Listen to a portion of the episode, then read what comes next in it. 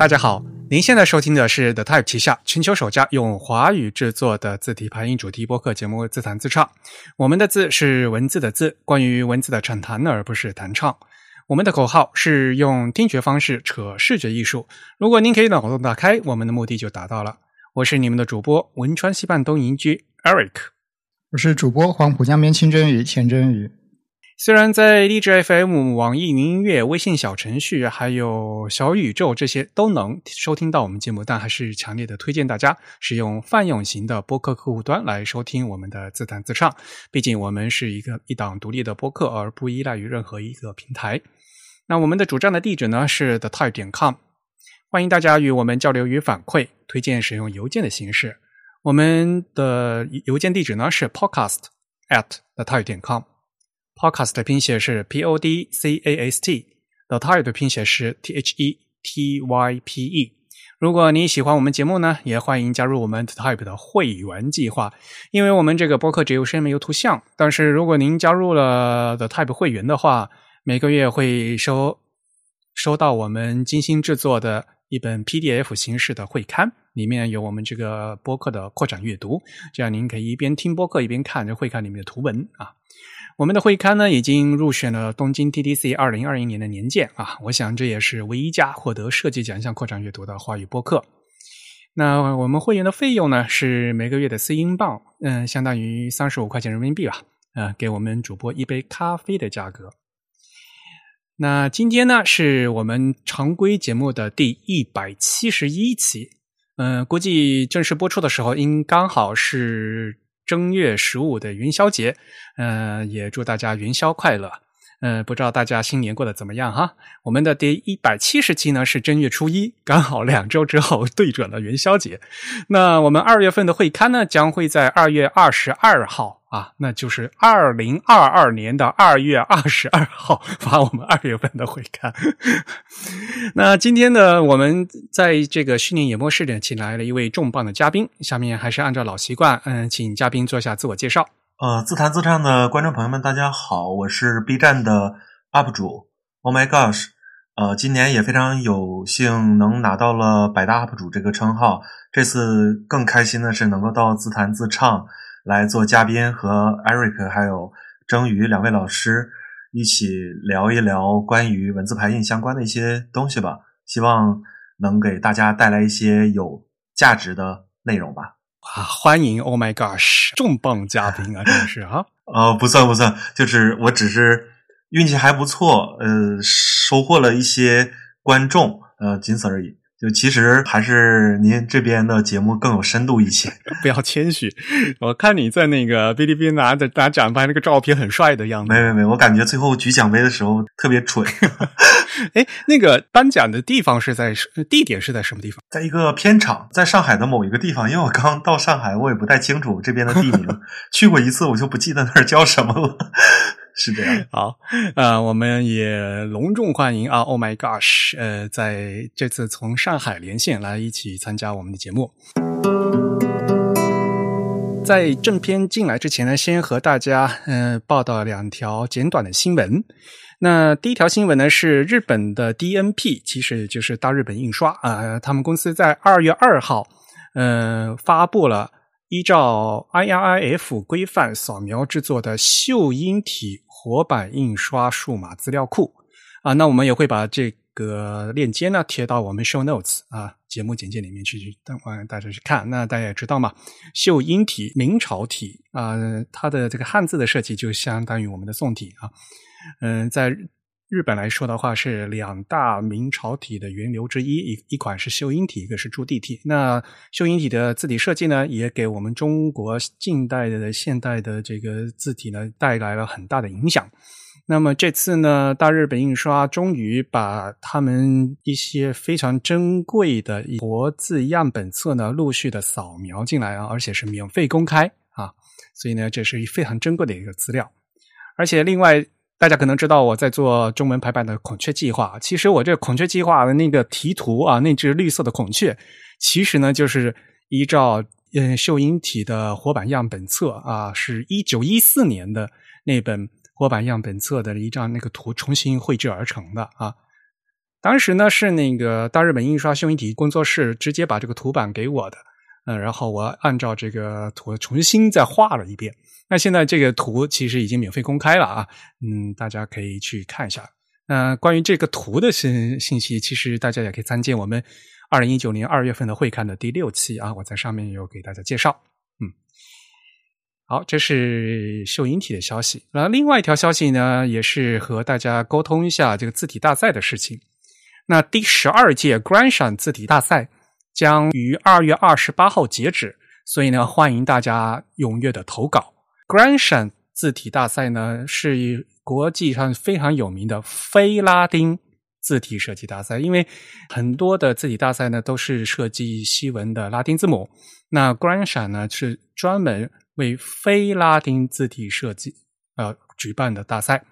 那它们分为 A、B、C 三类啊，分别是非拉丁、非拉丁与拉丁的搭配以及多文种啊。然后这三类里面呢，也各还各自分正文字和标题字，所以一共有六组。另外呢，他们按照文字的种类呢，也有分，比如说阿拉伯字母、亚美尼亚字母、希伯来字母、韩字、汉字，还有东南东南亚的泰国希腊文等等等等。那中文组的评委主席，嗯，评委主席呢是央美的刘钊老师。我们也非常欢迎，就是学生朋友们，还有我们的设计师朋友们，踊跃的给这个观赏字体大赛报名啊！因为其实参报名的人数如果不是非常多的话，其实中奖的几率就更高嘛。啊，这是第十二届观赏字体大赛的消息。那么我们也会把这个大赛的报名链接贴到。我们的 show notes 里面去，大家可以直接点看看具体的呃报名的详情。好，以上呢就是简单的两条嗯字体新闻，那我们赶快切入这次的主题。那么二月份嘛，刚过年呢，最重要一条消息，其实大家应该也是在网上呢看冬奥，所以呢，今天呢，我们就想和大家一起来聊一聊。奥运会，那么必不可少的，我们就要从奥运会的开幕式聊起。二位都看了开幕式的直播了吗？啊，看了。振宇，你好像没看是吗？对，我没有看直播，我看了一点点回放。呃，知道要上节目，我不仅补重新详细的补看了一下这个开幕式，然后我也补看了一下，呃，有一个叫盛会的那个纪录片，嗯，我也。都看了一下，直播那天你也是看了的。直播那天再看，但是在饭店里面看就很乱，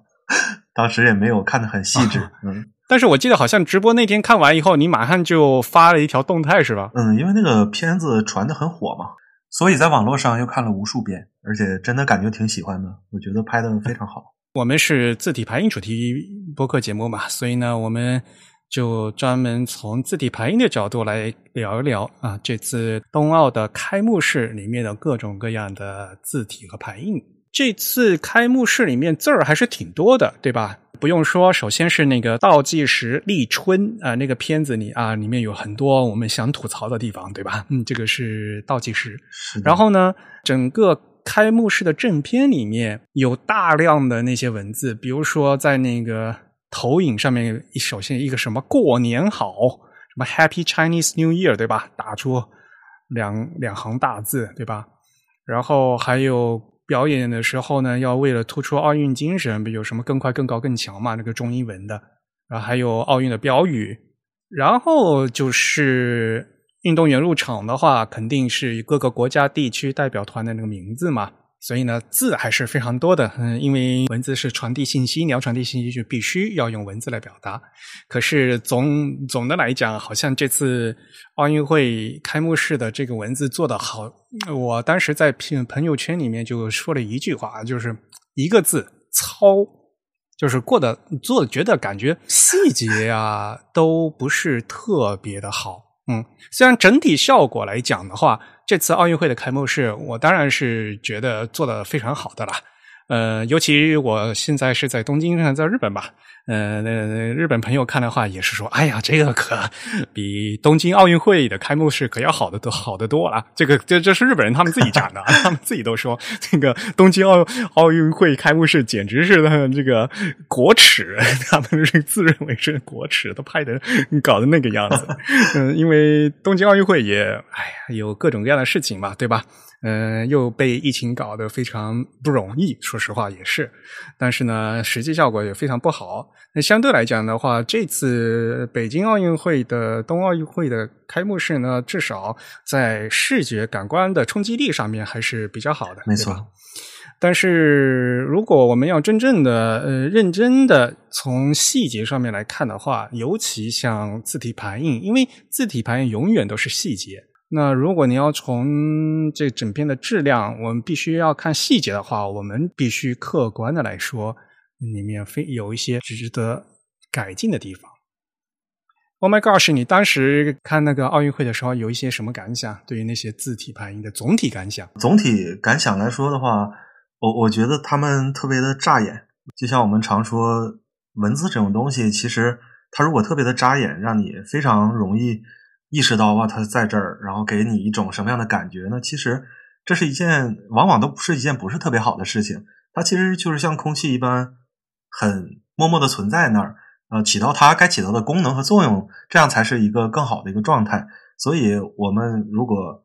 呃细看的话，其实很多地方可以找到很多的问题。我觉得我们可以，呃，像您刚才也列出来那些，我们可以逐个去聊一聊。我们那我们就一一一步一步来讲嘛。嗯，那一开始首先就是从那个倒计时的视频来来说喽。呃，倒计时立春啊，他们这部影片是有名字的。这个片子，嗯，总体来讲的话，在网上也是大受好评，是吧？整整体的感觉好像是大家的评价是这样子。这个特别有意思。当时我不是发了一个动态，然后说这个事情嘛？后来动态删掉了，但是我还是能看到里面的评论。其实从评论，我觉得。在这可以看一下大家的一个意思，我我可以看出大家很多的呃感觉呢，就是会有人是这样说的：是我觉得这个看着是不舒服，但我又说不出是哪儿不舒服。呃，有很多人是这样的声音，还有一些声音就是，如果他真的挑了一里面的问题，一般都是在说字体选用的不好，或者是呃，有的人会说到字的字重粗细，感觉搭配的不是特别合适，呃，匹配的不太好，但是。也只说到这儿，就是我没有看到再深度说里面存在一些明显问题的这种情况了。我觉得这也是大家可能并不会意识到那么细，但往往就是这些大家没意识到的细微的这些东西，导致了它的一个完成度，在文字排印这一块的完成度。并不是很高。是一般的朋友，如果因为他不是就字体排印的专业嘛，对吧？他肯定就说不出来就为什么不好。可是呢，那任何人就看那个字的话，他他也能感受到，好像诶，这个字句好像稀稀拉拉不不一致，对吧？这个这个现象本身并不难，就是大家 认真一看都能看得出来的，对吧？嗯，呃，我们先来和大家先先回顾一下这个基本的情况哈。呃，倒计时立春，其实就是在奥运会开幕式之前，呃，它的确就是倒计时，呃，时长呢就是三分钟。哦，在后面其实有很多关于这个拍摄这个视频的一些背景，大家都已经有可以通过各个渠道消息都能看到了啊，是龙江波导演组做的，而且呢，他也在知乎上写了一篇文章来介绍这个立意和制作的背景。他也说，这个是张艺谋导演最看重的一个片子，是我们团队花时最花精力制作的一个短片。那因为是用二十四节气这样一个理念来去套用在这个倒计时上面，从二十四开始倒计时，并且还加上了中国的古诗词，在非常漂亮的画面，又要有。季节感又要加入这个奥运会的这个奥运运动元素，还要加上古诗词，还要加上倒计时。说实话，就是这是一个短片，在三分钟的短片，他们融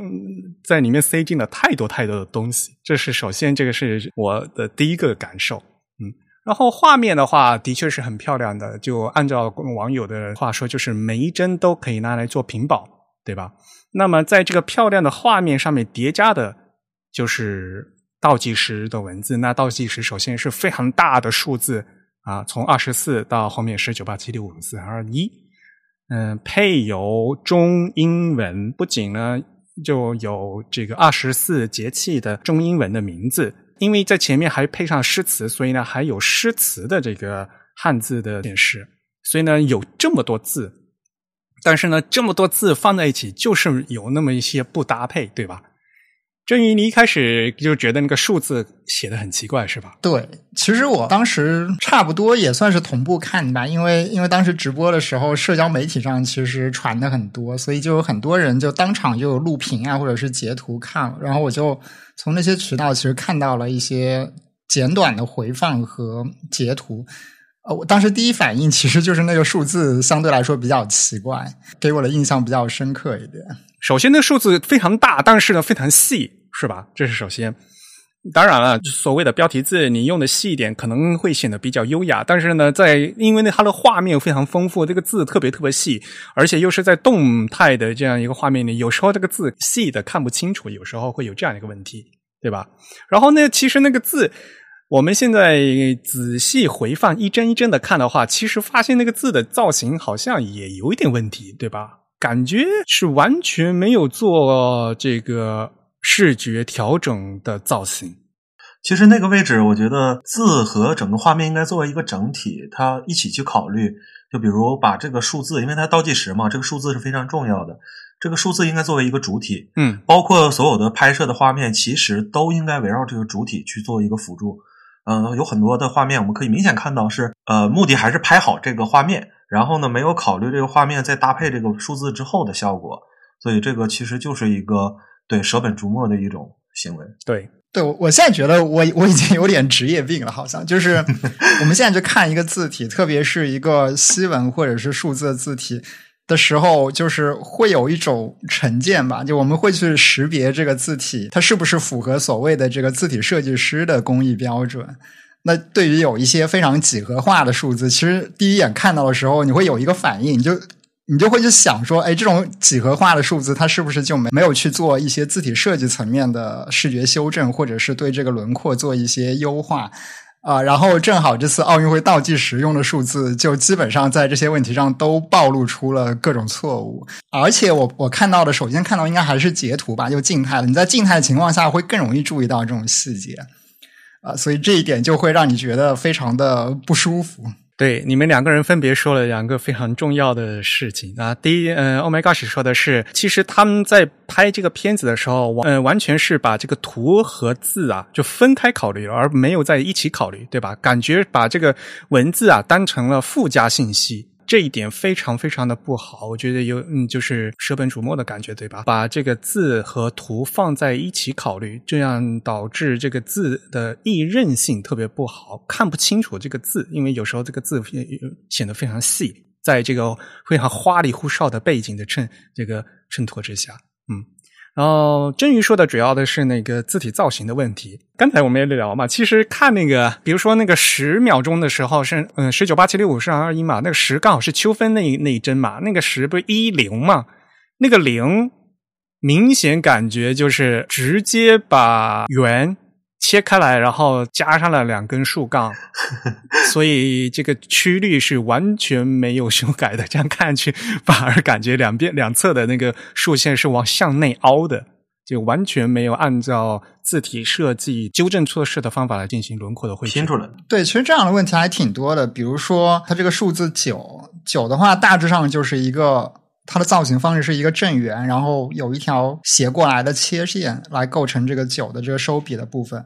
呃，包括像数字八，它是两个圆的连接。那在这些这个两种几何图形连接的这个交错的位置，如果是做字体设计的话，它会在这个交错的位置做一个呃，我们叫 trap，其实就是做一个。比比真实的这个线条视觉线条要细的这样子的一个特殊的处理，以防止它在这个笔画粘连或者笔画聚合的位置显得特别的粗。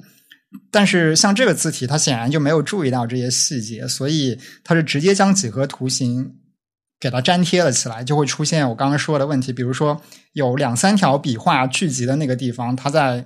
视觉上就会显得特别的粗，或者说甚至显得有一些凸出来的这种感觉。最典型的就是那个八的两个圈儿中间那个叠的地方嘛。其实像这些细节，如果是一个成熟的字体设计师，他会很容易意识到这样的问题。但是，呃，如果是一个平面设计师，或者说对字体设计没有呃没有深入了解过的人，他就很容易去忽略这些细节。他可能呃需要反复自己去看，或者说由别人提醒他，他才能注意到它。而他在设计这个东西的过程中，他可能都不会去。考虑到这样的问题，不会主动的去对这样的问题做一些修正，或者是做一些特殊的设计点。这个就比较能看出一个字体设计师所受的训练和一个普通的视觉设计师所受的这个训练的差异的点。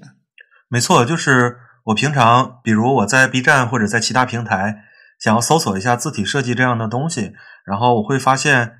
已存在的这些教程很多都是那种，比如说字标设计啊，或者怎样，他们在介绍的时候其实都是以拼音为主，拼音或者是减呃加减法这样的方式去做为主。这也是其实字体设计面临最大的一个呃在传播教学的一个问题。大家在不会去搜索的时候，那这个关键字这种搜索搜索呃字体设计这种搜索的关键字被这种呃拼合的拼合加减法这种东西给占据了，其实是我觉得。呃，反映的就是目前字体设计一个面临最大的一个传播的一个问题吧。当然了，反过来讲，我们可以说，这次它那个大的那些数字啊，它并不是使用了一款现成的专业字体设计师设计的那个数字的字体，可能是他们自己另外做的一款，嗯嗯，做的一套字的数字字体。嗯，当然了，还有非常多需要改进的地方。那话又说回来了，像这一类所谓的非常几何型的，那我们用字体分类的术语的话，经常就是说，呃，如果是在西文里面衬线或者无衬线的话，它肯定属是属于无衬线字体。那而且在无衬线字体的分类里面呢，它肯定是属于呃几何型的呃无衬线的字体。那这一类的话，比如说，呃，代表性的就可能就是 Futura 啊，像这一类字，就就是路易威登那个字标的那个那那那条那字，大家可以去看啊。这个其实我们如果是我们的老听众的话，其实已经非常熟悉了啊。哪怕 Futura 那那套字里面，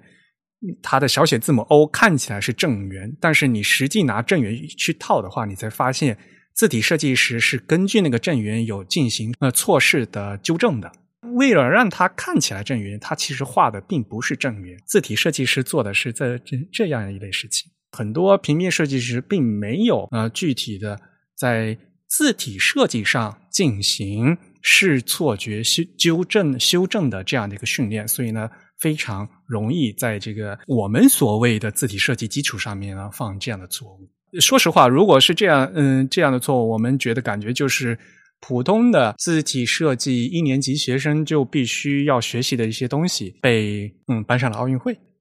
然后除了这个字体造型的问题的以外，还有很严重的就是字体的间距啊，所谓的排版的问题。这个呢，也是我们的老听众听我说都要耳朵长茧的一件事情。就是其实这个阿拉伯数字也是属于这个西文的范畴啊。这不仅是字体设计的问题，还有字距字体间距的问题。嗯，这个倒计时最糟糕的一个例子就是那个十一的那个排版吧，两根杠，然后这个距离拉的特别特别开，就和其他的几个数字完全不搭大。我们自弹自唱的那个 Telegram 群有一位热心的听众，把这个十几，嗯，就是从这个十九、十八、十七这个倒计时的各个帧重新叠加以后，他发现这个十位数的那个一好像。是处于同样一个位置的，固定的。然后这个十一的一呢，它这两个位，它之所以拉的这么开，似乎是为了和底下那个字这两端对齐。对，而且另外它还有个考虑，就是呃，因为一一嘛，它这个一又是两根细线，其实是非常的对称化的一个结构。如果说它对这个一做了一个不是这样子的排版，它就会显得整个画面的对称性非常的。不和谐吧，所以他不得不做这样一个处理。但是显然这个处理是错误的，甚至可以这样说。嗯，一开始想的很天真，以为啊，这好像有点不太舒服，是等宽字体导致的吗？然后看着看着，发现自己太天真了，没有这么简单。看起来越简单的东西，你排排版起来就越难。嗯，尤其像这个间距，就十一的话，就两两个一嘛，它只是两条杠嘛。那这样的话，你你怎么摆这两个两条杠的位置？这其实是一个非常难的一个事情。嗯，笔画越简单越少，设计起来就越难。笔画越多的汉字，呃，反反正你都要放到一个方框里面去，反而设计来很容易，因为它并没有那么多富余这些富余量 去给你动。笔画越少的话，你可以动的范围就越来越大，然后你就越容易偏。如果你不知道这个设设计的原理是什么样的话，嗯，那很显然，它这个在排十一这两个字的时候，它。就没有顾及到，就它作为一个数字十一的这样的一个阅读效果，把它拉得如此之开，这个感觉这两个数字是分家的，好吧？那这个就是大的数字的问题。然后呢，在每个镜呃每一帧的画面，它都会把二十四节气的这个中文名和西文名，嗯，就汉字和英语啊放在一起。哎呀，这个排版也是就非常让人心烦。首先，那个汉字和英文字母的这个粗度就非常不一样，对吧？没错，就其实这应该是一个匹配的问题吧。我觉得，呃，虽然有主次可能面向更多的外宾，那这样的话，西文占到一个主要的位置更突出一点，嗯，我觉得倒没什么问题。但是中文可能那种匹配又。看起来就很突兀，像是后加上去的。对，尤其是在这个十秒之前的话，它还有配那个中文的诗词嘛。然后这个诗词也很诡异，就是诗词用中文写了，但是没有用英文写。然后那个汉字呢，因为是一句话，一是一句诗词嘛，然后又写的特别特别细，就感觉非常不协调。就是首先给予的这个信息量就很不般配，就中文的信息量特别大，还有诗词。但是英文呢，有且仅有这个二十四节气的那个名称就摆在那儿，而且呢，大小比例也不协调，粗度也不协调，反正就是感觉就非常不协调。他们俩是一个硬贴上去的，看起来是一个很简约的画面，但其实里面确实信息稍微有一点多了一点点。我觉得他们这个诗词虽然选的很好，但是他有必要这样全部写出来吗？当然，这是另外一个问题的，就是就刚才我也提到，他在这样一个三分钟的短片里面融入了太多的东西，以至于这个信息过饱和，没有办法突出重点。啊，其实平面设计师们在排英文的时候，就是把一个单词作为一个整体来看，然后调整词之间的距离，这种基础的操作，其实是一个非常大的一个基础的一个盲区。然后最糟糕的一点，那就是是就就下面最底下一行那个英文的排版了，对吧？哎呀，这个英文的排版，这个间距简简直就是一个灾难。有时候是一行字，有时候是两行字，但是呢，这个每行字的那个字句都不一样，这这搞什么鬼？嗯，那那时候那是那那句话是谁说的？是高迪说的吗？不要去动小写字母的间距啊！这个谁动小写字母间距，就是就是偷羊之罪，就大逆不道的行为，知道吗？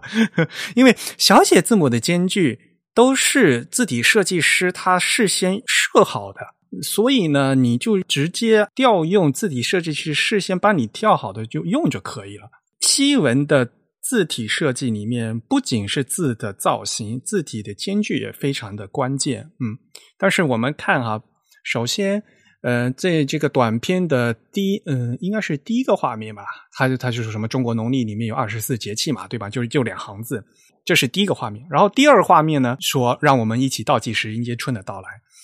这两个画面的英文的字句就完全不一样，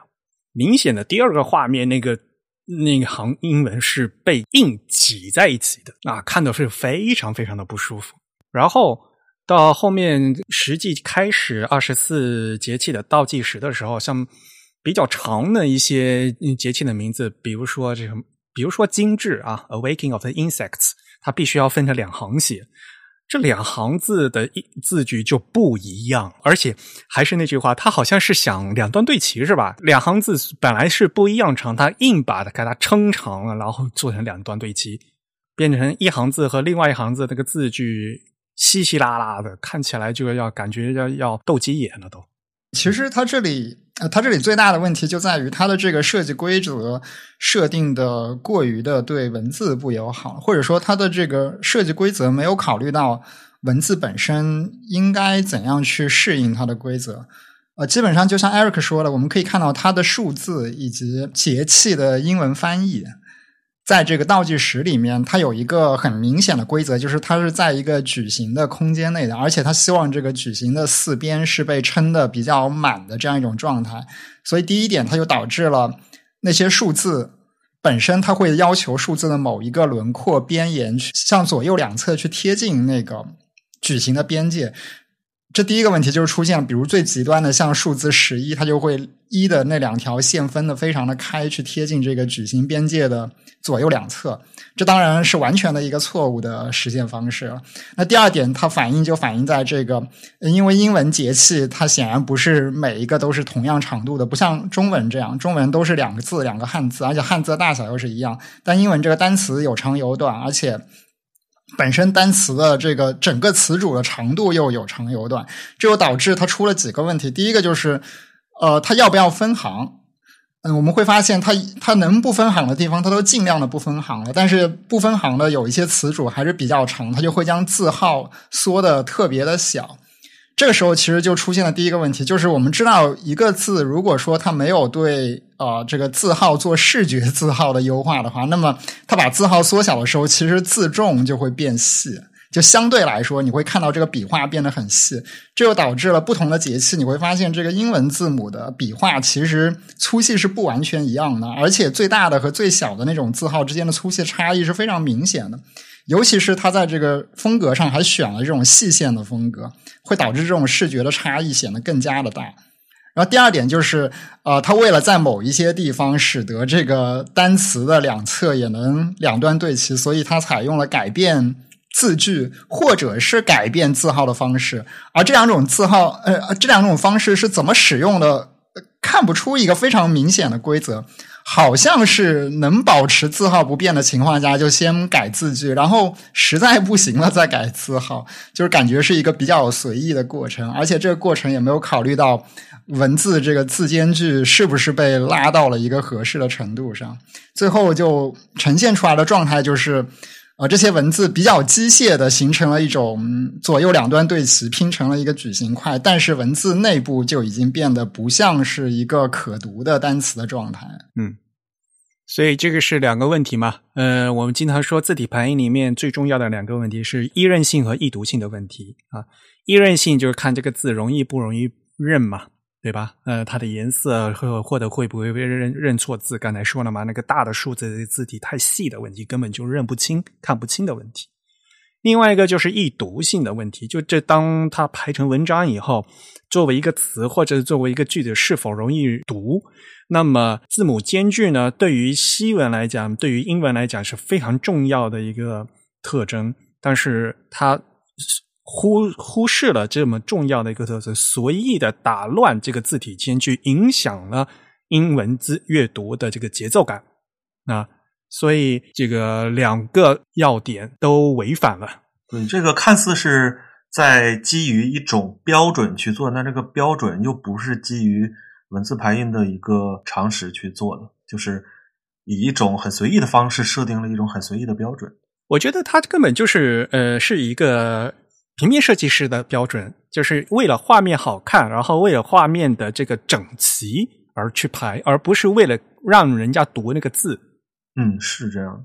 对这个字体排印的一个最基本的一个要点，就是他做出来一个字是想单纯这个画面的元素去展现，而不是希望人家去把这个字当做有意有意义的文字去让人阅读。这个是最最基本的出发点的不同，我觉得。对他把文字当成了一种图形元素去排列，呃，我们首首先不说这种方式是不是真的合理，但是它造成的结果是，它其实排出来也已经失去了美感，因为文字最基本的美感，比如说那些间距，比如说它的可读性。在这样的，在目前的这样一个设计结果下，其实这些这些成分已经被破坏掉了。所以最终的结果就是，它为了适应一个最初的平面设计的一种几何化的规则，最后导致了其实文字没有被排的很好。甚至说没有被没有达到一个美观的效果，它只是在形式上符合了一种网格，可能，但是最终文字至少在我看来，文字其实都已经失去了美感，没有达到它最初的那种形式美的感觉。我们已经说了很多细节的问题哈，但是我觉得这整体来讲啊，这后在后面还有一个执行的一个问题，就哪怕是说中途有这么这么多的不对，但最后。如果有一个人，有一个懂字的人来对这个最后的一个成品进行一个检阅，能提出一些修改意见的话，也不至于把这样的一个东西拿到奥运会上面去给全全世界人民看呐。我就觉得，就是这在这执行问题上也有一个一个很大的问题，就就没有一个叫一个懂字的人来看嘛？哎，或者说，我觉得至少有一个英语母语者，或者说有一个经常阅读这个英语文本的人。他应该也能注意到这一点，这确实反映了他们在这个品质检测的过程中，可能并没有呃英语母语者参与，或者说没有一英语母语的设计师参与进来，这可能是整个团队构成上的一种缺失。所以最后导致他这些文字最终只是当成了装饰品。而一点都没有发挥出文字传达信息的这样的一个作用，我就觉得这个这个设计给人的感觉就是，显然他是一个不懂英语的人做出来的设计。如果这个人他自己会读英语的话，他应该不至于做出这样的设计。他他比较像一个外国人做的设计。但我们知道，其实英语是奥运会这样子的全球赛事非常重要的一种官方语言，甚至它被认为是最重要的一种语言和文字。那么。在这个前提之下，这样的设计确实是有一些问题的。它可能是一个很懂中文、对汉字以及对中国文化审美比较好的团队啊，去去构建出来的这样一种视觉效果。但是在里面体现的就是他对英语这种语言和这种语言所使用的拉丁字母的组合的这样一种基本的书写系统，缺乏最基本的了解和熟悉性。我觉得软件的支持也不够。如果如果软件能够让非母语使用者也更好的、更轻松的把它们排好的话，我觉得其实也会更好。当然了，软件现在功能非常多嘛，嗯，但是像比如说就就这个短片三分钟短片的问题是，因为软件有非常灵活的调字母间距的功能，所以用软件的人想把它强制两端对齐，或者把它强制挤压。软件都可以达到，所以呢，强制扭成了这样的一个效果。如果软件没有太太强的这样的功能的话，反而就直接调用字体设计师原来的这个功能的话，反而就不让它会做成这个样子。有时候，嗯。我其实，在后面也听了一些呃创作团队他们在在拍这个视频的一些背景的一些信息。呃，当然了，很多朋友嘛，对于这样的一个短片，第一个感觉就是非常中国。对吧？因为是奥运会，也要向大家讲述中国故事。那么这个是非常有中国特色的。哪怕嗯，他们觉得二十四节气这样一个元素呢，也是非常中国的元素。嗯，因此呢，最后呢，拍出来呢，就是一个一看就是知道是中国人做出来的视频。但是呢，根据我们刚才这样一段分析，就感觉就是一看就知道是中国人拍出来视频，是一个非常大的一个讽刺。对于我们这样一个国际赛事的一个字体排印的这样的一个效果来说，而且退一万步来讲，它这个中文的汉字的这个字体也并没有好到哪里去啊。呃，哪怕你你说英文可能是他们不大熟悉的，那创作团队至少对中文也应该有所了解。但是，呃。在这里面出现的中文汉字和字体，我觉得并没有出彩到哪里去，也只能说是勉勉勉强强，也几几乎都不能说是合格了。因为刚才我们也说，它的这个字重的选择和排版也是有非常多的问题的。所以可以认为，他们对文字本身没有足够的敏感度吧，或者说对文字本身的字体排印的设计啊，没有足够的知识，应该这样说会更 更贴切一点。其实，如果咱们看的话，字体选用其实反倒是。呃，第二顺位的这种事情了。但其实对于这个片子最终剪辑的人来说，这个字体选用在他们那儿可能是第一顺位的东西。但这个第一顺位仿佛也没有处理的特别好。Oh my gosh！你平时都是在做视频对吧？在做视频的时候，其实要考虑到的元素非常多嘛。不仅要有这个画面，而且呢，有时候还要配乐嘛，对吧？像这个三分钟的视频，它其实它的各个。后面配的这个音效还是非常不不错的，因为有后面有很多重低音，呃，而且呢有这个鼓声，而且又为了配合这个倒计时的一个氛围啊，其实它这个背景音乐做的也是非常好的。然后视觉方面的话，其实你要考虑的元素有很多嘛，对吧？嗯，画面、灯光，然后呢颜色，在上面呢才是这个文字，所以。在做这个一个一整个视频里面，其实这个文字的这个属性来讲的话，你是有多看重啊？呃，我觉得还是要看这个片子最终成品，这个文字它是不是主体吧？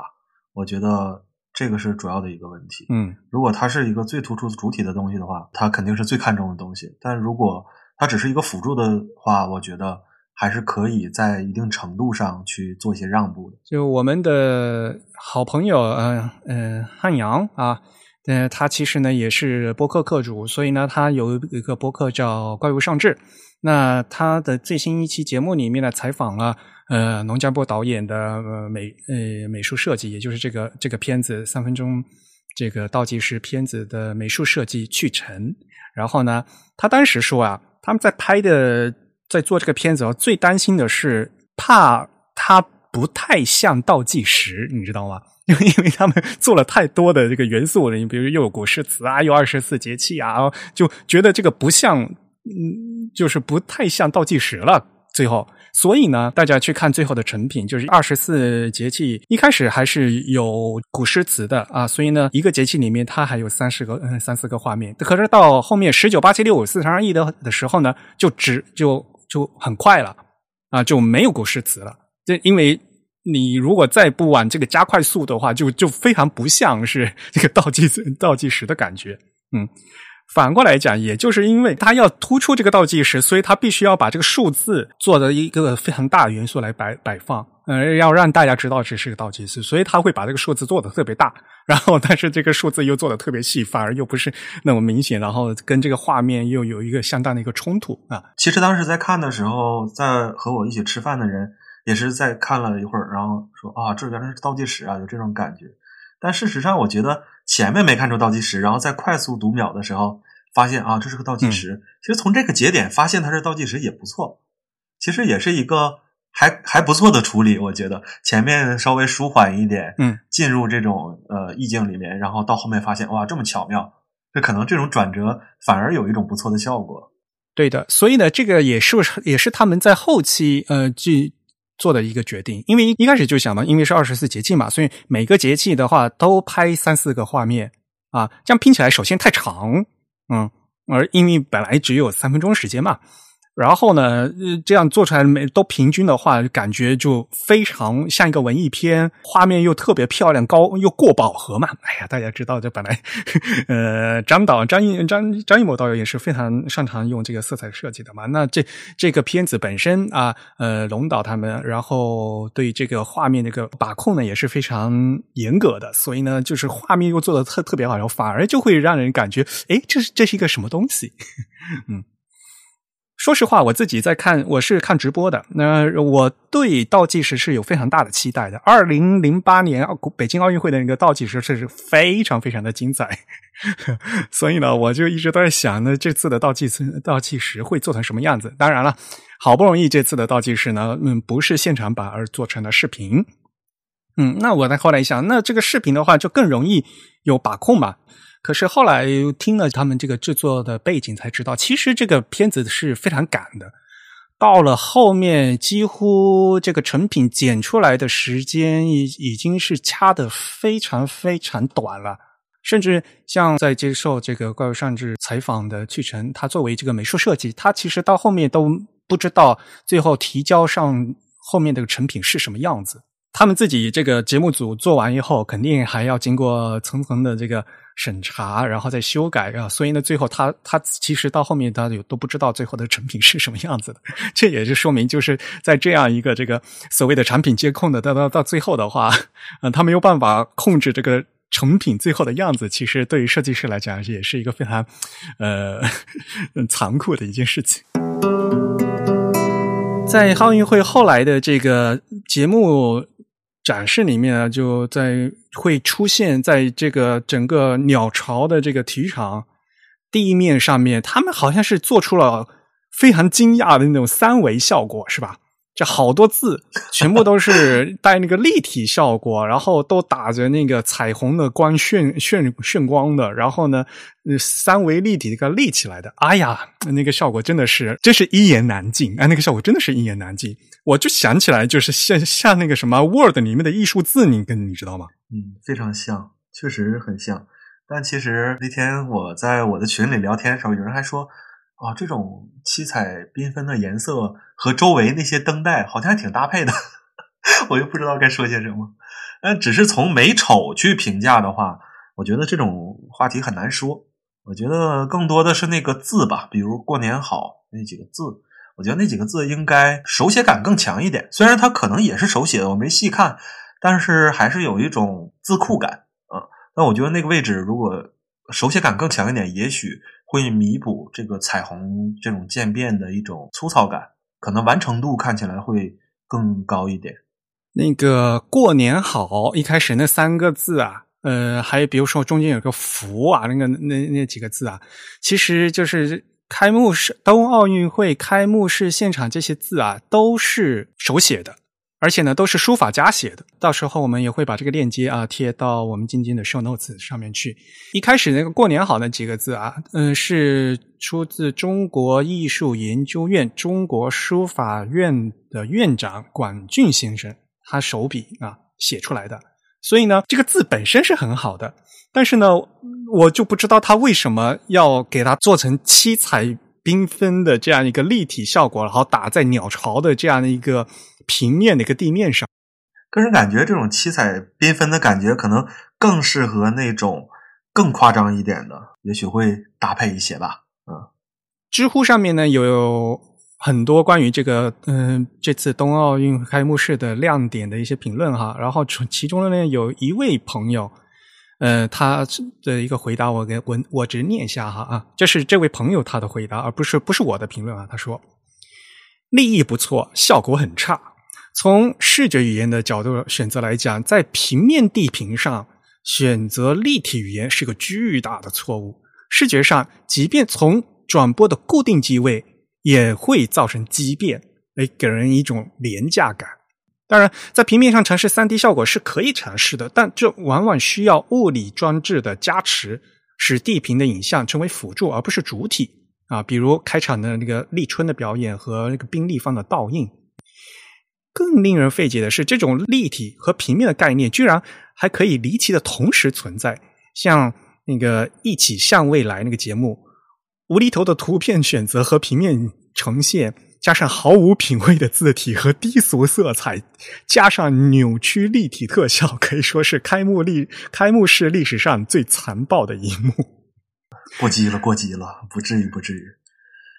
对，这这位朋友说的非常义愤填膺啊！但是可以说的就是一点，就是他想得到一个一个立体效果嘛。但是这个立体效果，它肯定会产生畸变，这个这个的确是。而且他在转播的时候，必须要从一个固定的机位进去看嘛。那你不不是从这个机位的话，在现场效果看起来，那个那个字啊，根本就是不仅是斜的，甚至呢就没根本就没办法认出来那个字。嗯，这是所谓的这个字的易认性的问题。对，就是如果能把能能通过这种呃一种视觉上的一种嗯，把这种感觉模糊掉还可以，呃，但是如果很明显的话，就会很难受。然后像在 Twitter 上面呢，有位驻北京的外国记者嘛，他就是他在发了一个推，他发的那个推也非常有意思。呃，他发的推是英文的哈，呃，如果我强制翻译的话，就是说。啊，这个开幕式，但这款字体触发了我急性微软雅黑字距焦虑症。他说的配的那个图呢，是那个开幕式一幕，就是展示更快、更高、更强、更团结，是吗？那个中文叫嗯，就是那那一幕。对。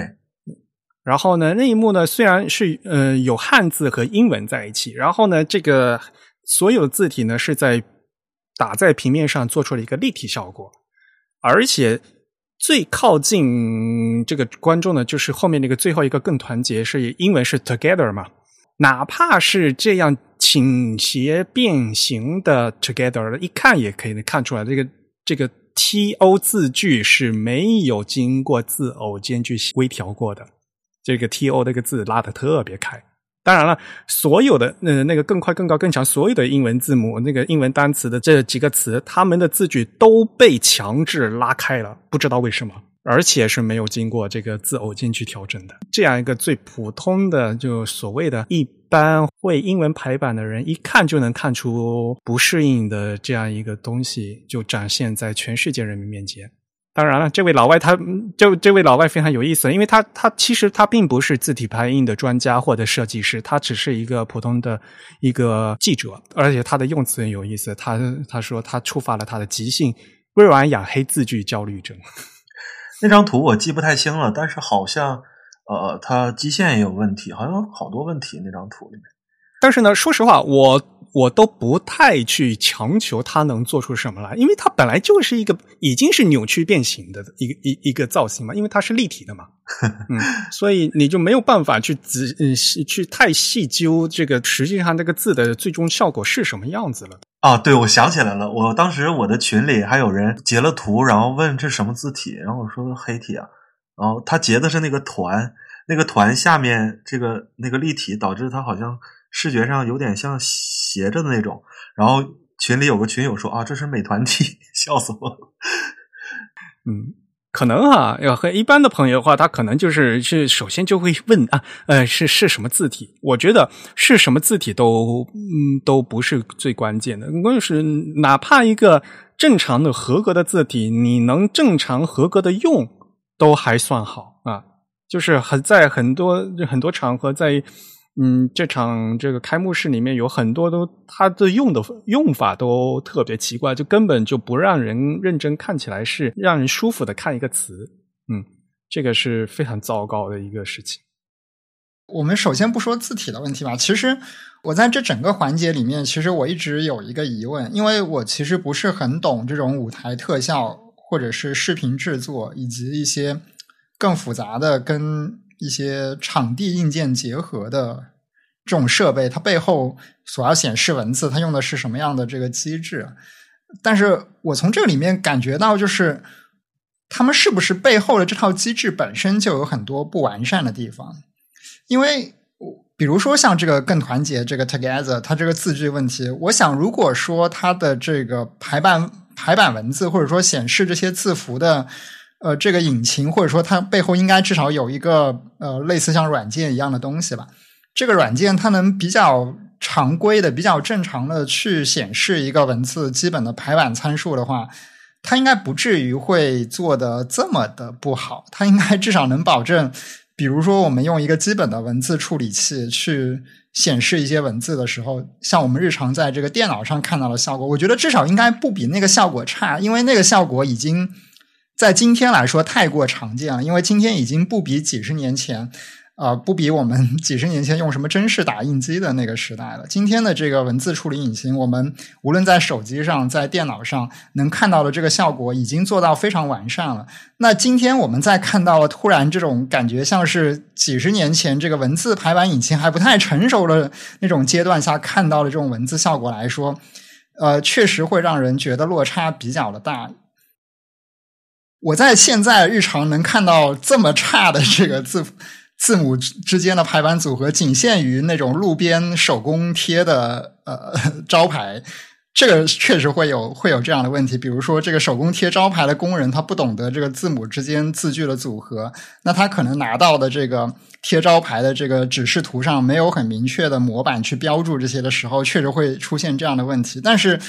呃，一旦是用数字设备，或者说背后有一套数字设备去控制它显示出来的文字，我确实觉得，呃，如果出现这样子的低级问题是比较难以接受的。所以，呃，我在猜测是不是这套舞台设备背后它使用的这种机制，或者说它使用的这种设备的，在这个机制层面就没有很好的去支持这样的问题。而这些问题，因为如果你只是单纯的显示汉字、显示中文。它就不会反应的那么的明显，但今天是一个奥运会这样子的赛事，它有里它里面有非常多的这个拉丁字母，甚至会有更多其他的这个外语字母需要去显示，需要去排版，那这个问题就会被放的很大。在这个之前，如果说他们的设备没有去考虑过这样的问题的话，现在会反映出这样的问题就不是很奇怪了。我觉得，如果是呃，如果是为了稳定性的话，应该就是视频，应该也没有呃其他的实现的方案的可能性吧？我觉得应该就是播放视频。嗯，当然了，这里面有好多个层次的问题，比如说这个 kerning 的问题吧，对吧？这个 T 大写字母 T 和小写字母 O 作为最基本的字体排印基础知识，就是说明这大写字母 T，因为它底下两边是空的嘛。所以呢，它和后面接后面字母的时候，一定要另外进行字偶间距调整，把它字偶这字偶距呢调紧一点啊，这是基础知识。但是呢，根本在这个奥运会上，这个这个 together 这个这个词上根本没有体现出来。那么，无非就是两个事情：第一，是你这个字体本身不带字偶信息；第二，这个字体本身带了字偶信息。你用的软件没有办法调用，或者是使用者直接把它关掉，没有正确的调用，这两种事情都可能出现。为什么？首先，就可能这个就是一款中文字体，它根本就没有对这个西文这个 T O 字偶间进进行调整，这是非常有可能的。所以。哪怕我们的 OpenType 特性都已经公布二十多年了，在 OpenType 规规则里面规定，这个 kern 信息是必须要打开的。所以呢，任何一个排版引擎，如果它支持这个长达二十多年国际规范的话，它就必须要支持这样的东西。但是如果它用的是一个很差的、一个很老的字体的话，它可能就没有办法用，嗯，没办法调用，嗯。这也是非常有可能的，说不定他这的确是用了一款非常老的字。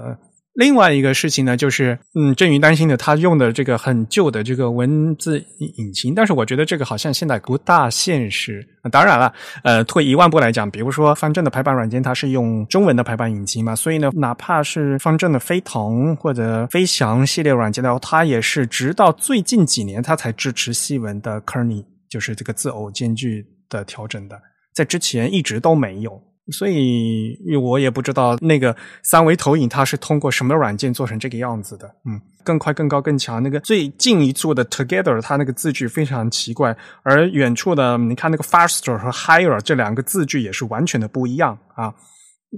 当然了，本身它是一个透视的效果。它的这个西文西文字句其实没有一个是对的。这个 Higher 对这个字母 I。明显跟 H 和 G 左右的是不平均的，这是 stronger 就几乎每一个间隙都是错的吧？可以说，就还挺奇怪的，就错的有点离谱。就所以感觉就是，如果你不去特地调的话，也不应该错成这个样子。嗯，匪夷所思。哎，对，所以我更愿意去猜测，它可能是背后的这一套系统、这套设备，它有一些这个国际化支持方面的问题，它可能原本只专门用来。显示汉字，因为汉字比较简单，至少它的排版上只显示汉字的话会比较简单，它只是要均匀等距的去排列一些字符。但是显示西文，它显然这套设备的基本的特性是感觉上是有问题的，所以我要去复原成这个样子反而更难。就是它居然能排成这个样子，好佩服它。究竟要付出多少的努力才能排版排成这样？然后剩下来的就是那个指示牌，呃，国家和地区的指示牌，这次他们不是放在雪花里面吗？然后呢，这又是一个非常大的问题了。不用太动脑子想都知道，你那个雪花牌的面积是固定的，但是如果你要在里面加上各个地区的各个国家地区名字的话，有长有短，对吧？那么就必然会导致有的字大，有的字小，有的字写不下的问题。我还特地去看一下关于这个后面那个这一些制作的背景信息。我看到一个资料是这样说的：说那个由于引导牌是发光装置，在拍摄和电视转播时会形成光晕，所以呢字体要求要比传统的魏碑字体要简细。通过中国文字字体设计与研究中心的字体专家和道具制作单位的反复实验，最后决定。将原来的方正魏碑的字体减细百分之二十，中文字体在导引牌的尺寸呢是六到十厘米之间。然后由于发光管，嗯，发光管的技术要求，字体最细的地方不能小于三毫米。于是字体设计师们不断调整字体笔画的粗细，将细的部位加粗，然后将特粗的部位减细，最后呈现出的字体结构合理、笔画均匀，体现出魏碑字体端庄厚重、充满力量的中国楷书风貌。引用完毕。其实他们首先是很好的注意到一点，就是关于这个背景发光的问题，对吧？大家也知道嘛，背光的这个字体，他们会让让笔画变粗，所以呢，这次虽然那个引导牌上面用的是方正魏碑体，但是这个方正魏碑体全部都是经过笔画调整过的，这一点他们是注意到了。但是实际的是排版效果，就是因为刚才我所说嗯我说的嘛，就是因为那个雪花本身是一样大的，所以会导致比如说呃。呃，中国两个字特别大，特立尼达和多巴哥，嗯，你就根本就看不见了啊，就会导致有这样的一个效果。这个就是，嗯，不是字的问题啊，就是牌的问题。其实挺好的，中国大一点多好，真的。您知道吗？就是像西文里面哈，如果你去德国，你就知道德国的路牌呀，他们的路那个路牌的长度是可以伸缩的。大家知道德文单词很长嘛？有的有单词可以有的是合成词，那个词特别特别长。所以呢，他们当发现这个字摆不下的一个单词特别长的时候，摆不下的时候，他们是要伸长那个指示牌的距离，去保证这个字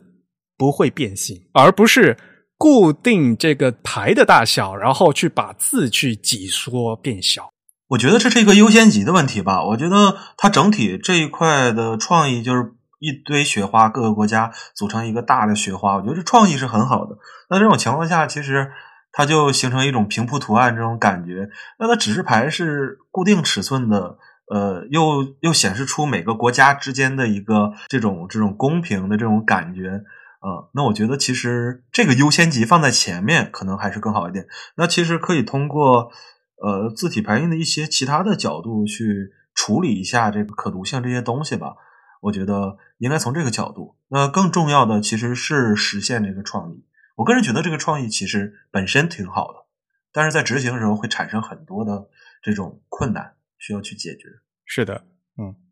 因为你面积都一样嘛，你你不要说那个一样的就好。我说中国吧，它上面所有的那个都是中文和英文嘛，嗯。那中国这两个汉字很大呀，但是中国的那个英文必须是 People's Republic of China，然后英文就写了三大行，你知道吗？然后英文字又特别特别挤啊，都这所以这个是有一个很现实的一些排版上面的困难在的。然后这么多国家摆在一起的话，你必然就看见这个字啊，大大小小的，看起来虽然就外面这个雪花是很整齐，里面那个字啊，就是呃大大小小非常不整齐。嗯对它其实呃，我觉得这个雪花的国家牌，它体现的问题跟是我们之前说的那个倒计时视频其实有一点类似，就它本质上都是一种规则先行，它制定了一个框，这个框是定死的，而且是难难以被打破的。它甚至在这个雪花牌上，它有这种物理上的限制，而这种限制其实对这样一种场合来说是非常不友好的，因为因为其实张艺谋导演他在知乎上回答了一个。关于冬奥会开幕的问题，他前面就写了一句话，他说开幕式讲了一句话，全世界不同的雪花汇聚在北京。但其实我从他们体现的这个设计上所看到的，其实是全世界相同的雪花汇聚在了一起，而且他们的规则就要求所有不同的东西都装到一个相同的盒子里面。这点其实跟他所本身想要传达的精神是不一致的。它的整个设计，它的整个规则都太过于强调一种统一感了。呃，当然我们知道，在这种场合，你做不统一的东西，这个成本会非常巨大的增长上去。有一些不同的东西是其实是做不到的。但是，呃，从很多文字的细节来看，其实文字它的这个，我我们说国际化嘛，就是这其实也不算是一个很复杂的国际化的场合，但是它还是体现了文字的一些。国际化的需求，在这个在这个具体的设计中，其实它没有考虑到国际化的一些最基本的要求，就是比如说对于这个呃国家名称长短的这种折中和取舍，以及对于呃这个西文和中文，其实它都不是一个多语言文字，它其实只是英语和中文两种文字对照，怎样去呈现一个更合理的排列组合的这样一个效果，其实这些都没有很好的去考虑的。比如说吧，嗯，涉及到这本届奥运会的问题，就像那个俄罗斯。嗯，不能以俄罗斯的名义参加，而必须以那个俄罗斯奥委会的名义参加嘛，对吧？所以他的那片雪花就没有中文，然后只有三个英文字母 R O C，然后就在所有的雪花片里面显得特别特别的呃突兀。这些情况其实。已经算比较极端了，像 IOC 是比较极端的，但是像国家的名称，你要显示它的这个中文名称以及它的这个英文全称，这些问题，作为一个奥运会赛事的设计团队，它其实是应该考虑到的，它有一点点最基础的这个国际化的意识。我甚至觉得这不是一个国际化问题吧，它有一点点最基础的这个中文和英文对照排列的这个基本意识的话，它应该会去想到怎样去更好的兼容这些问题，或者说，他他应该会反思一下他最初的这个设计提案，这种这种非常严谨的这种非常固定的框架结构是不是能够适应这样一个场合？呃，因为毕竟这个场合中信息其实是很重要的一个问题，因为你在这个雪花上面。啊，展示了每一个国家的名称。我作为一个主权国家，其实我我觉得我会比较看重每一个主权国家他们显示的这个名称是否是对的呢，而并不是更去看重说，呃，每一片雪花它们是不是都长得一样。所以在这个角度上，如果你对每一个国家的名称有一些最基本的尊重，你可能也应该去更多的考虑让他们。这些名称本身是否能够显示的更为对等，而不是去在一个非常固定的、非常死板的设计规则之下去呈现它们？唉，所以这还是这个优先度的问题嘛，对吧？就是到底是文字优先，还是造型优先，还是什么优先，对吧？嗯，对。当然，其实奥运会。呃，真正的整个赛事中会有非常多的地方都使用到文字。我这次其实还没有来得及仔细去看啊，今年冬奥会在一些最基本的信息设计方面的文字，它的设计品质是怎么样的？因为其实，在零八年北京奥运会的时候，我其实机缘巧合参与过一些这样的设计工作。在这个奥运会开始之前，其实。我正好因为一些巧合的原因进入到了这个景观设计的志愿者团队中去，而景观设计它其实本质上做的不是景观的东西，它其实做的是一些呃标识导向方面的一些设计工作。在志愿者团队，其实覆盖这样的工作会更多一些。所以当时我其实很早就已经算是参与或者说注意到了像奥运会这样级别的赛事，它在这个导向标识方面，呃，包括像文字以及像一些小的图标。相互之间的组合和排列规则会有多么的复杂，以及它们的重要性。那这次奥运会当然也会有很多这样的设计，它会出现在这个呃具体的赛场的这些导向标识系统当中，它也会出现在比如说这个。呃，视频转播的字幕当中，以及会出现在各种各样现场需要使用文字的地方。那这些细节方面，其实有非常多的技术以及字体排印的设计问题，这些也都是比较值得我们去仔细分析、仔细去关注他们的。如果我们的听众啊对这些方面有兴趣的话，其实也值得多去留意。甚至如果他们做得好，其实有非常多值得学习的地方。呃，如果跳出这个开幕式的这个光环，好，说到这次北京冬奥会、冬残奥会的专用字体方面呢，是中央美术学院与北京大学合作设计的，所以呢，他们是有一款专用字体的。那么，比如说大家去看，呃，这次那个一起向未来 （Together for the Shared Future），这次是他们这个口号嘛。那这个口号呢，就是用这个标准的专用字来展示的。汉字的话是一款类似于行楷的这样一个字体。呃，英文呢就看起来，嗯，就一一就就一款很非常人文的无衬线字体。如果你说它像 Fruitig、像 Miria，也都都可以，就是看起来。那天是谁说的？就看起来像什么都没做的一款字，对吧？说是专用字，但是看起来就像什么都没设计的一款字。完成度，完成度看起来有点低啊！我具体不说是谁哈，这那那是呃字体设计师说的。哇，你们做的这款字怎么做起来跟没设，就像是没设计一样？到底是谁设计的？然后具体一看，哦，是集体创作。就是呃中央美术学院啊，然后呢，把这个专用字体设计创作任务呢，作为视觉传达专用重要课程进行教学安排。然后他们找了呃好几位教授，然后呢又找到方正字库的嗯字体设计师，然后还抓了抓到了这个 Type Together 的几位国外的字体设计师，包括侯赛，包括呃呃维霍尼卡他们几个人啊，好像都好像都参与到了这这个项目，但是我不知道真正啊嗯设计的人是谁，然后这以上这几位老师他们呃参分别参与的程度有多少。啊？嗯，不管怎么样，反正就做出来的最后这个这款字码，嗯，是说起来就是非常普通啊。然后呢，更迷的一点呢，就是最后他们做出来的这些排版排排版效果啊，就不知道是用一个为了是什么样一个体验来做的。那比如说“一起向未来”这五个字的用标准字排出来的时候，很明显。一起向未来，这个“向”字方向的“向”字，感觉偏小偏上啊，好像他他们是故意调整成这个效果的，我也不知道为什么啊。然后英文呢，“Together for the Shade Future” 就是在绝在绝大多数的版本呢，看起来都是 italic 的，就是所谓的斜体啊，意大利斜体。但是呢，这个字句看起来也非常非常的迷啊，尤其是一些词句。好，并没有经过视觉调整，所以，哎，这个整个看起来都非常非常的，哎，反正一言难尽。嗯，呃，我觉得这种字体，如果你要考考虑它用在哪儿，你是用在正文呢，还是用在标题字呢？那其实我们可以看到它的利用率相对来说比我想象中要少一点。在很多这种有很多文字需要去阅读的时候，它就没有使用这个专用字体。专用字体，那在一些标题字的时候去使用，它又没有达到它专门只用作标题字体的时候的那种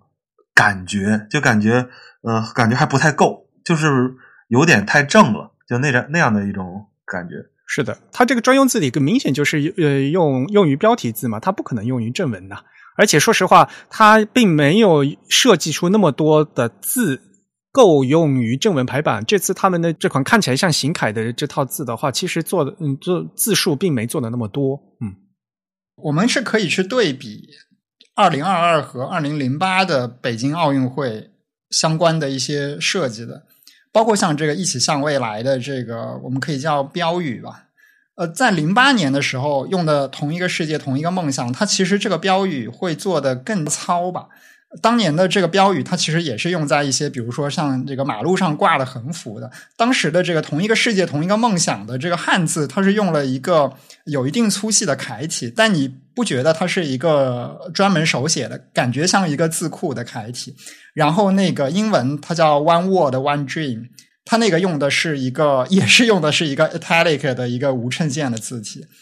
呃，如果我没有记错的话，当年的北京奥运会的西文的所有的标准字都是 mirrored 的，所以呃，如果我没有搞错，one word one dream 的那个 italic 应该是呃用 mirrored 的某一个粗细的 italic 来形成的吧。所以这次我们可以对比，我们会发现它有很多的一致性啊，比如说它这个 together for a shared future。它也用的是这个 title case 的，然后用的是一个无衬线的 italic，呃，但是它有一些改进的是，它这个“一起向未来”五个字用了一个更加定制化的，不像是一款字库的字体，但是它还是保持了那种，就是呃，我我觉得它应该是有一定的要求吧，就保持了一个呃比较正的状态，就是他第一次选的是一个非常正的楷体，他这次选选的是一个比较。比较正的形楷体吧，可以说是，所以它还是保证了，就是它没有这种阅读上的难度吧，它的这个 legibility 是相对来说比较高的。但是反过来，我们可以去看北京二零二二这个英文字，这个拉丁字母，这个就其实比北京的二零零八的水准要差了非常的多。因为我们知道，二零零八的北京，二零零八那几个这个北京的拼音以及数字二零零八，为了跟当时的北京奥运会的那个 logo，就是像一个印章一样的一个 logo 所搭配，其实它是做了一个专门的设计，它应该是用毛笔写的，请了某一位书法家用毛笔写的。虽然我们说他当时写的这个北京二零零八，它并不是完全符合这个呃西方人对于拉丁字母的审美，但是。呃，它是一种非常有特色，而且，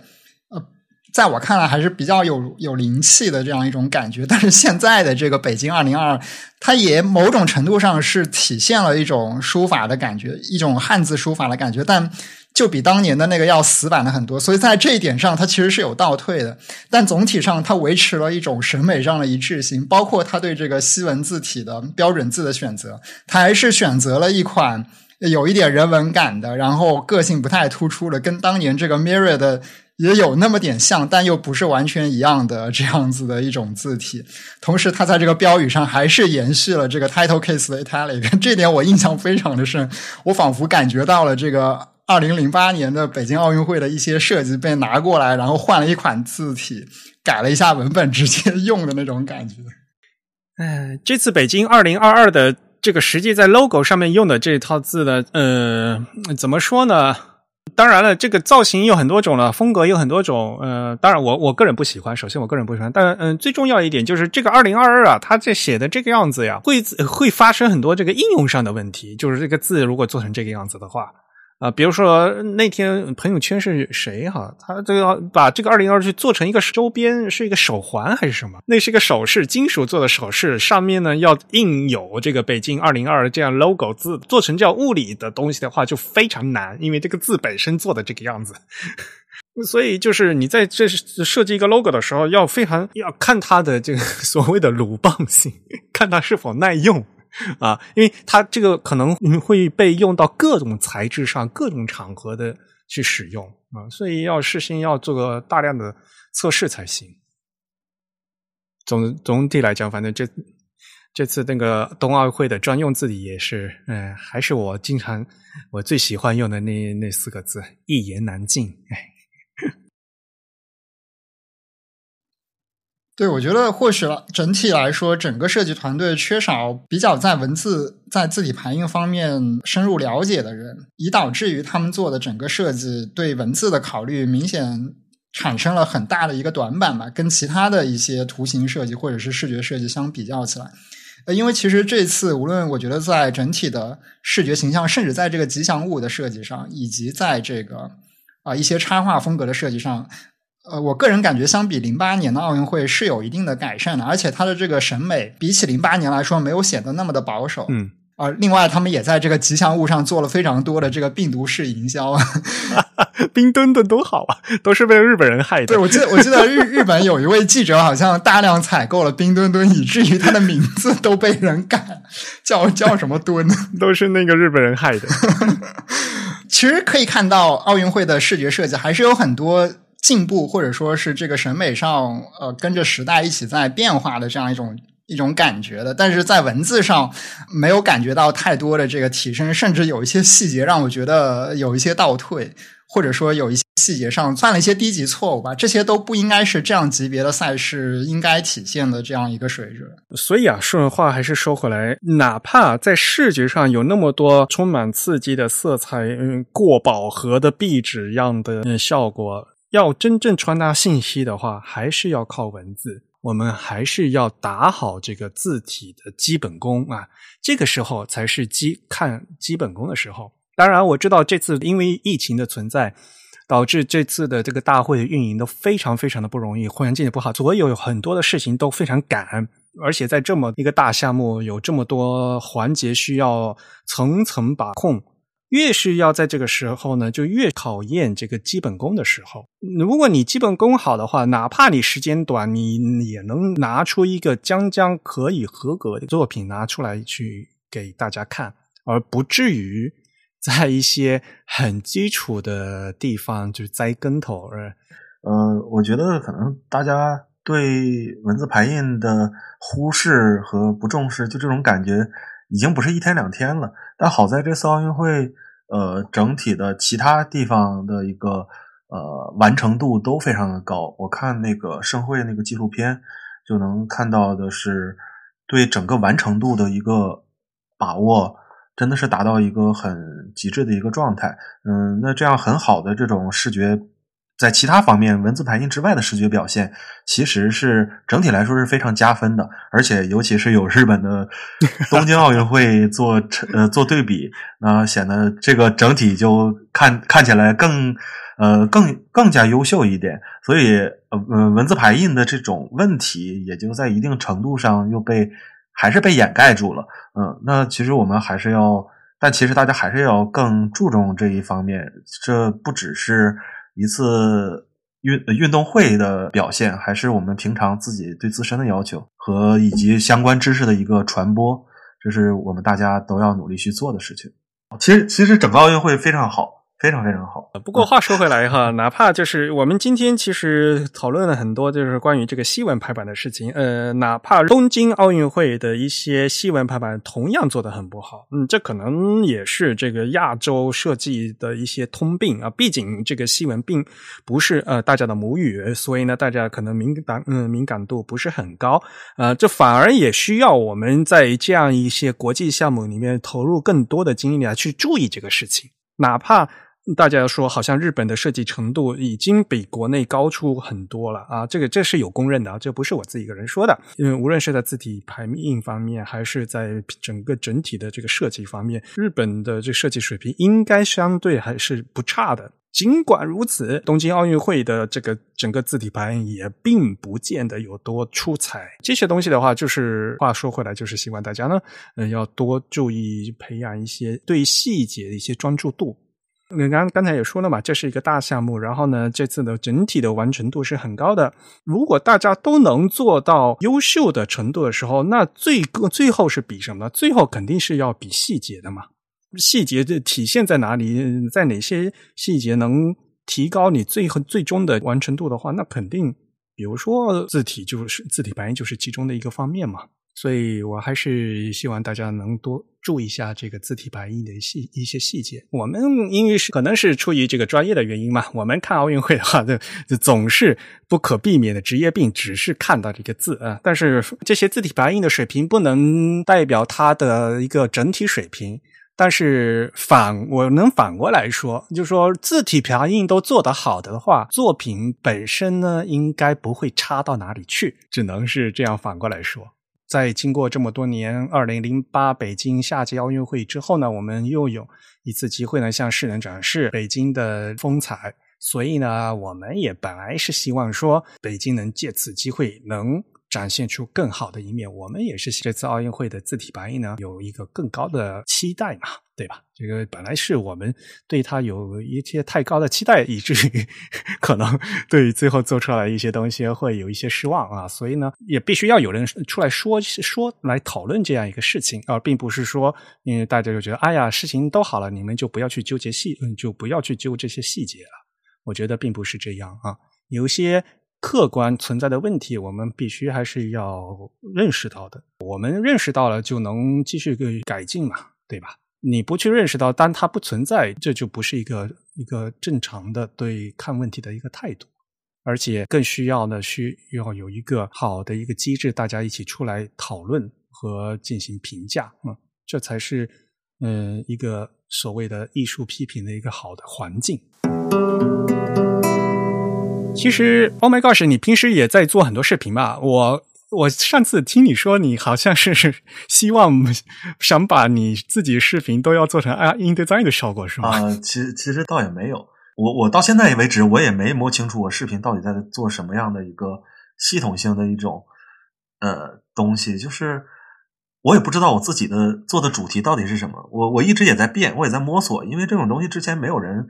做过，就是把它。以这种自媒体的形式，向很多圈外的人去做成这种可视化的效果，嗯，就这种方式，我也在摸索什么能给大家带来更多的帮助。其实我到现在没有一个明确的答案。有的时候那种播放量特别高的视频，我就会觉得，哇，这个虽然播放量高，但是真能让很多人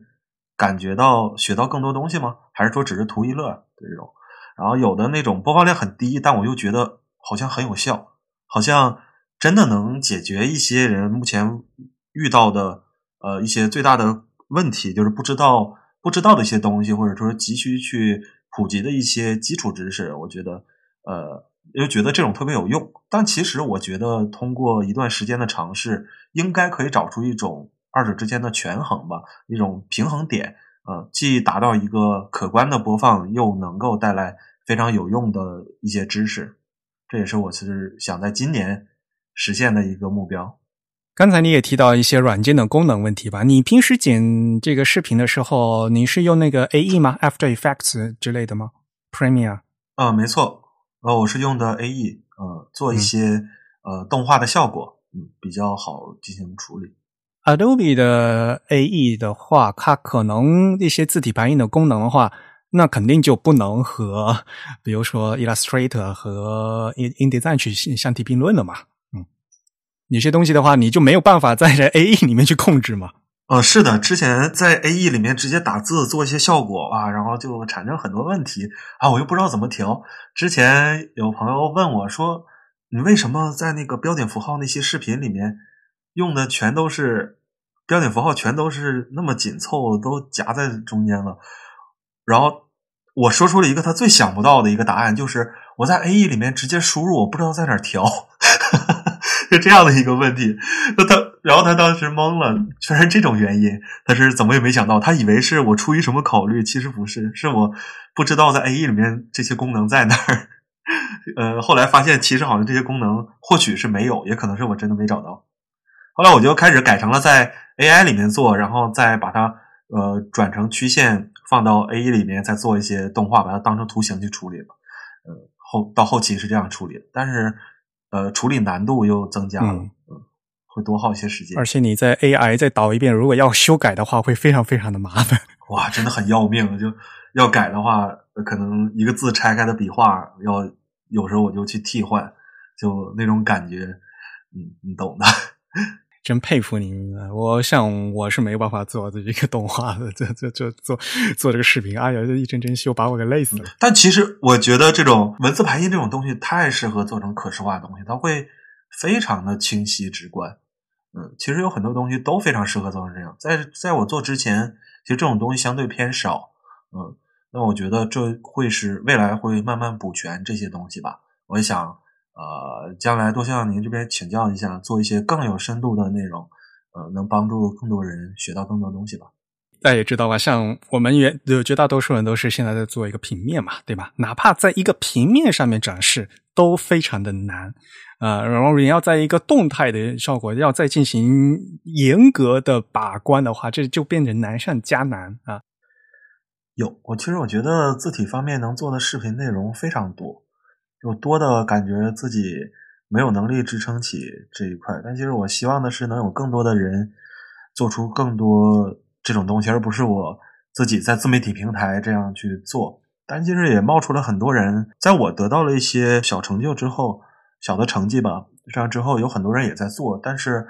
仍然只是平面设计这个领域有一些人做着一些平面领域的东西，但文字排印这一块还是没有新的人去尝试。其实我觉得老师你们也可以去尝试做一下，我觉得这个平台还是可以去扩散出很多有用的、有价值的知识的。嗯，我自己能力还是有限吧。别叫我老师，你叫我 Eric 不就完了吗？不不不不，都是都是老师。到时候做做视频的话，您要教我。好吧，那就差不多了。嗯，那接下来和大家介绍一下我们的 Type 二月会员的抽奖奖品介绍。那我们这次给大家准备的奖品呢，是二零二零年秋啊，在刘海粟美术馆举行的百年上海设计展的出版物《图像百年上海设计》啊。这本书呢有二十条故事主线，通过八十个是教育设。计教育艺术设计机构两百八十七件珍贵的藏品图影，一百八十多位设计师和十段人物专访，还有丰富的这个是。研讨实录和信息年表啊，回顾了十九世纪末到二十一世纪初上海设计的发展。那么，我们将会在所有会员中哈抽取一位来赠送这本书。那在二月二十一号之前注册在籍的会员都有机会啊获得这个奖品啊，希望大家积极的参与啊。郑宇，你收下尾呗。好，那我们今天的节目就到这里结束。我们也再次感谢 Oh My Gosh 来参加我们的节目录制，作为我们的嘉宾，与我们一起完成这期的节目。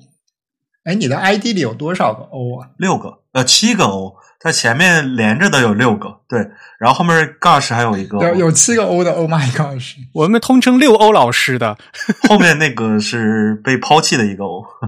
是这样。好，那也感谢我们的听众收听我们本期的节目。如果大家有什么意见或者反馈呢，都可以写邮件告诉我们。我们的邮箱地址是 podcast at the type 点 com，p o d c a s t at t h e t y p e 点 c o m。同时呢，我们在社交网站上也有。各个平台的账号，大家可以搜索 The Type，在新浪微博、在 Twitter 以及在微信上关注到我们。同时，在 Facebook 上搜索 The Type 或者搜索 Type is Beautiful 也都可以关注我们。本期节目由 Eric 和振宇主持，我们请到嘉宾是 Oh my gosh。本期节目由 Eric 在 MacOS 上剪辑制作完成。嗯，我们下期节目再见，拜拜。再见。嗯，拜拜。